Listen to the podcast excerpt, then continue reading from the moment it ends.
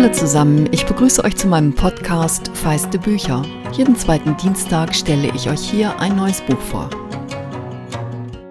Ihr Lieben, der Dienstag ist heute ein Donnerstag und das tatsächlich ganz bewusst, weil heute der Debütroman von Marlin Hobrack erscheint. Ich bin also spot on.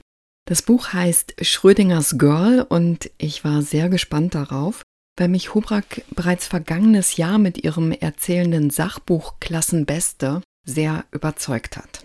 Und genau das gelingt ihr jetzt mit ihrem Romandebüt ebenso mühelos.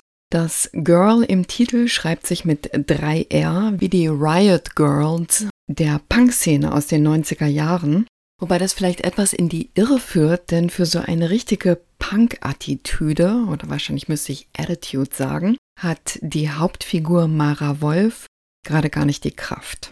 Und warum das so ist, erklärt sich zum Teil schon gleich auf der ersten Seite.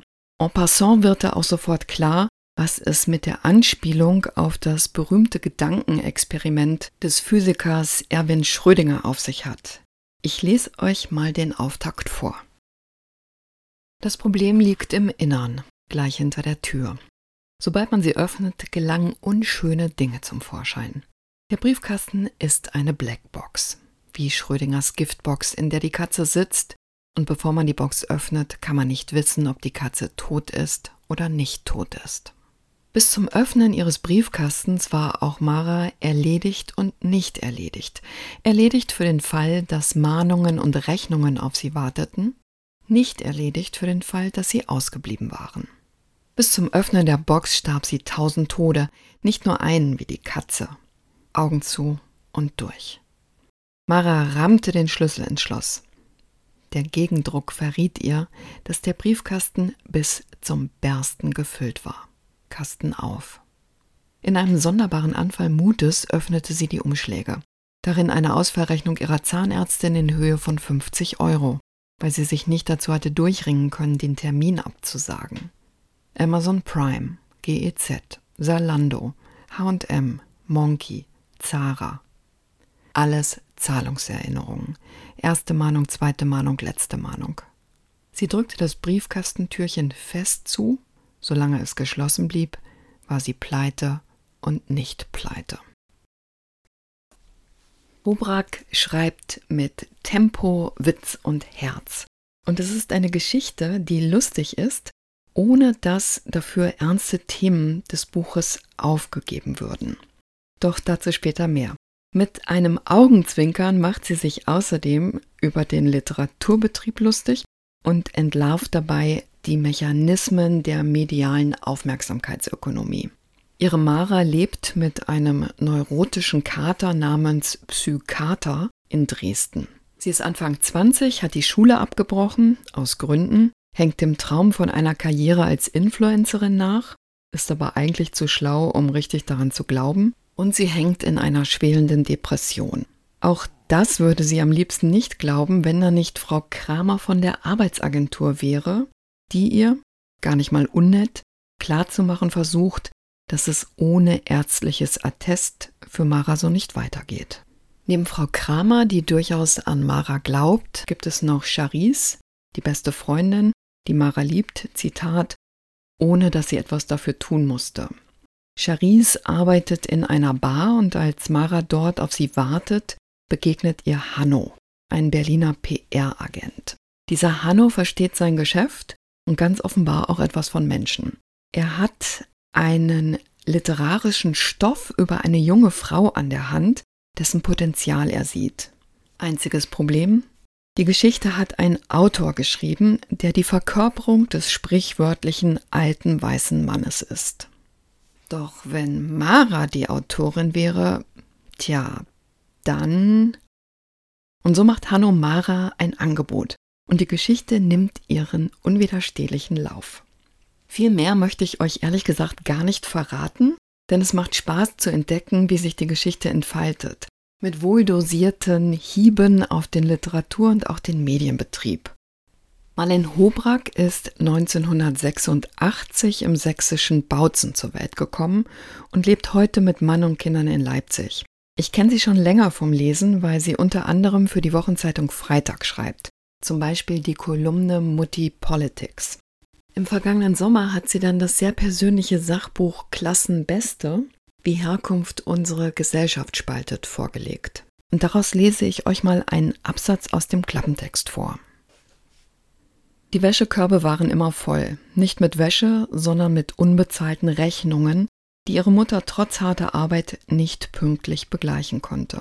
Die Erfahrungen, die Marlene Hobrack beim Aufwachsen in einem bildungsfernen Arbeiterhaushalt machte, decken sich nicht mit der klassischen Mittelschichtserzählung von Leistung, die sich lohnt. Und obwohl sie heute als Journalistin arbeitet und damit Teil der Mittelschicht ist, bleibt sie eine Grenzgängerin. Dasselbe gilt für ihre Mutter, die nach mehr als fünf Jahrzehnten Arbeit von Altersarmut betroffen ist.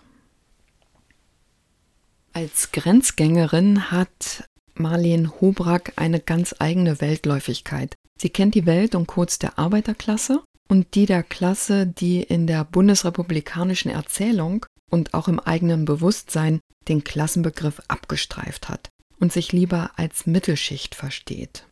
Dieses Grenzgängerinnen-Sein spiegelt sich auch in Schrödingers Girl.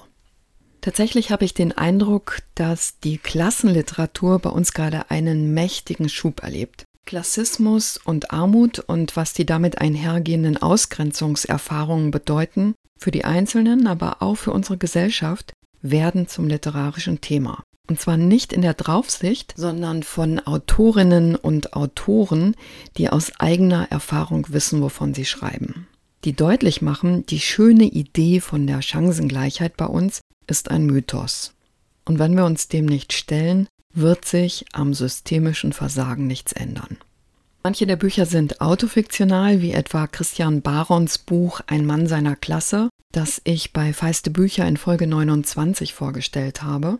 Andere Bücher sprechen wie Hobrack aus dem Verständnis der Klassenperspektive, etwa Annika Büsing in ihrem Debüt Nordstadt. Aber auch in Fatma Eidemirs Djinns ist Klasse ein Thema, wenn auch ein nachgeordnetes, denn mit dem sogenannten Migrationshintergrund tun sich noch ganz andere Ausgrenzungserfahrungen auf. In Klassenbeste schreibt Hobrack, nicht nur die Literatur tut sich schwer mit der Erzählung von Arbeiterinnenleben, auch in feministischen Betrachtungen hat die Figur der Arbeiterin einen schweren Stand. Das erläutert sie weiter und kommt dann zum Schluss, der Grund für das Fremdeln vieler Feministinnen mit der Figur der Arbeiterin liegt auf der Hand. Es fehlt ein Bild für das, was es bedeutet, eine Arbeiterin zu sein. Es mangelt an konkreten Erzählungen darüber. Und dann erzählt sie wenig später von ihrer Mutter. Meine Mutter ist heute 67. Sie arbeitet seit sie zwölf war. Das macht 55 Arbeitsjahre. Eine erstaunliche Lebensleistung. Mit viel Fleiß und beeindruckender Resilienz arbeitete sie sich in die Mittelschicht hoch, wurde sogar verbeamtet und kehrte schließlich dorthin zurück, wo sie herkam, in die Arbeiterklasse. Seit ihrer Pensionierung arbeitet sie als Putzfrau. Ziemlich lange druckste ich herum, wenn mich Bekannte fragten, was meine Mutter denn gerade arbeite. Ich hatte Hemmungen, das Wort Putzfrau auszusprechen, weil ich fand, dass es ein falsches Bild von ihr vermittelte. Sie arbeitete freiwillig als Putzfrau. Sie hätte sich ja auch eine andere Beschäftigung suchen können. Meine Hemmung kommt nicht von ungefähr. Innerhalb unserer sozialen Hierarchie steht die Putzfrau ganz unten. Zumeist nehmen wir sie gar nicht wahr, wollen sie auch nicht wahrnehmen. Mein Unbehagen zu bekennen, welche Tätigkeit meine Mutter ausübt, spiegelt die Mittelschichtsperspektive auf eine ehrenwerte und systemrelevante Tätigkeit wider. Sie ist Klassendünkel.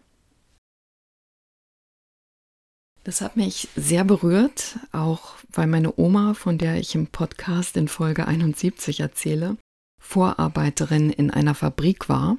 Und ihr merkt schon, ich sage Vorarbeiterin und betone so, sie hatte sich im Gefüge eine Position vorgearbeitet. Und meine andere Oma ist putzen gegangen.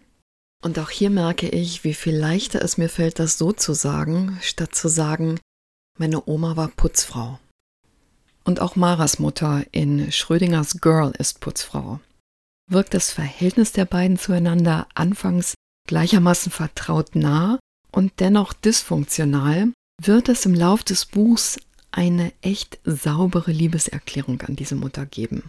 Nee, und ich habe mich dagegen entschieden, euch das vorzulesen, weil das auch eine richtig gute Passage zum Selbstentdecken ist.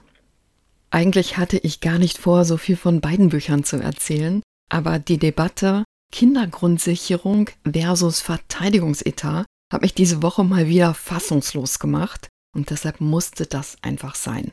Und noch was muss sein. Ich muss nämlich zum Abschluss diesmal eine kleine Werbung in eigener Sache machen. Die meisten von euch wissen ja, dass der Podcast mein Freizeitvergnügen ist, aber dass ich auch im Job mit Büchern zu tun habe, weil ich für die Literaturseiten beim Magazin Emotion verantwortlich bin.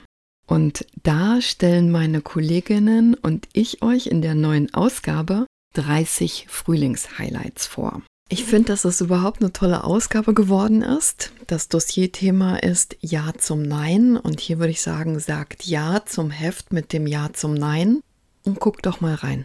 Schrödingers Girl ist dabei und ich habe mich gefühlt wie Eltern, die gefälligst keine Lieblingskinder zu haben haben.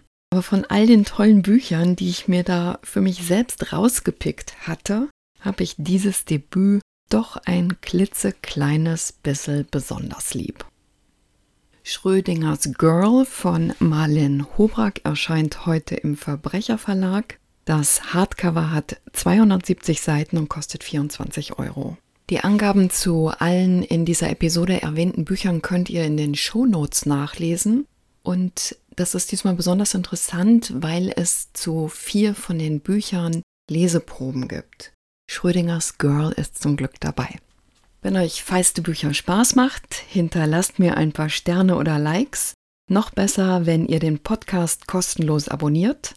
Dann bekommt ihr es auch direkt mit, wenn meine Folge außer der Reihe startet. Und vor allem hilft es mir, wenn ihr anderen vom Podcast erzählt oder Folgen teilt. Eine schöne Woche wünsche ich euch.